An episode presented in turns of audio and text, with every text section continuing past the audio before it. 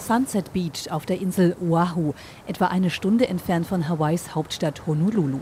Die Wellen krachen hier mit riesiger Wucht auf den Strand. Profisurfer kommen jedes Jahr zu Weltmeisterschaften hierher, um sich im Wellenreiten zu messen. Doch das Wasser hat auch eine sehr zerstörerische Kraft, erzählt mir Dane Sims, der wenige Meter vom Meer entfernt lebt. Ein Nachbarhaus sei schon mal komplett ins Meer gefallen. Man habe es dann wieder an Land ziehen müssen. Sims, schwarze Baseballkappe und komplett auf dem Oberkörper tätowiert, gibt sich noch entspannt, obwohl er mir die erschreckenden Bilder des abgestürzten Hauses auf seinem Handy zeigt. Die Nordseite der Insel Oahu ist besonders anfällig für Erosion. Das heißt, der Sand wird von den starken Wellen abgetragen. Die Anwohner würden die Erosion selbst bekämpfen, indem sie Betonwände einziehen und Sandsäcke vor die Häuser stapeln. Das sei übrigens illegal, aber der Bundesstaat helfe nicht, sagt Sims. Die Häuser, die hier locker zwischen 1,5 und 5 Millionen Dollar kosten, haben zwar einen schönen Ausblick, aber wer weiß wie lange noch.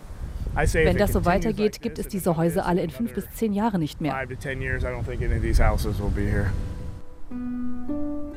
Hawaii, das Urlaubsparadies, in das zum Teil 10 Millionen Menschen jährlich anreisen, spürt die Auswirkungen der Klimakrise heftig.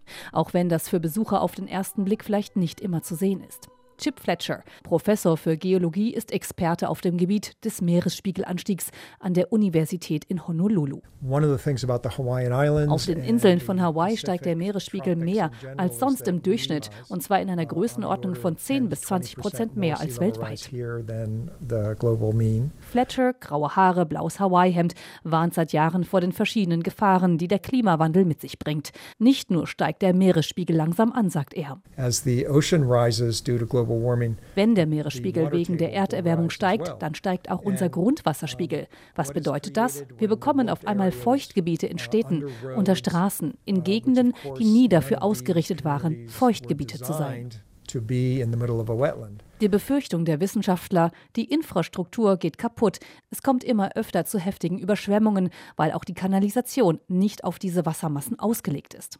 Die kommen übrigens nicht nur vom Meer und von unten, sondern auch von oben. Meteorologe Ryan Longman wertet die Wetter- und Klimadaten auf Hawaii aus. Er sagt, es wird voraussichtlich in den nächsten Jahren und Jahrzehnten wenige, aber heftige tropische Stürme geben. Tropical storm events will get more intense. There may be fewer of them, but the ones that do happen Der Klimawandel bedeutet für Hawaii Anpassung. Um zu verhindern, dass die berühmten Strände von Waikiki verschwinden, muss beispielsweise Sand immer wieder aufgeschüttet werden. An anderen Stellen muss man Schutzmauern gegen die Wellen bauen. Und einige gefährdete Kommunen müssten wohl langfristig komplett umziehen, sagt Leah Laramie von der Klimawandelkommission. We have certain communities that are really having to think of, you know, are we able to stay here? Do we have to think about moving out of out of the way of the rising seas? Inselbewohner wie Dane Sims nehmen die neue Realität mit bissigem Humor. Er lebe zwar in der zweiten Reihe, aber früher oder später habe er wohl ein Grundstück direkt am Strand. RBB 24 Inforadio vom Rundfunk Berlin-Brandenburg.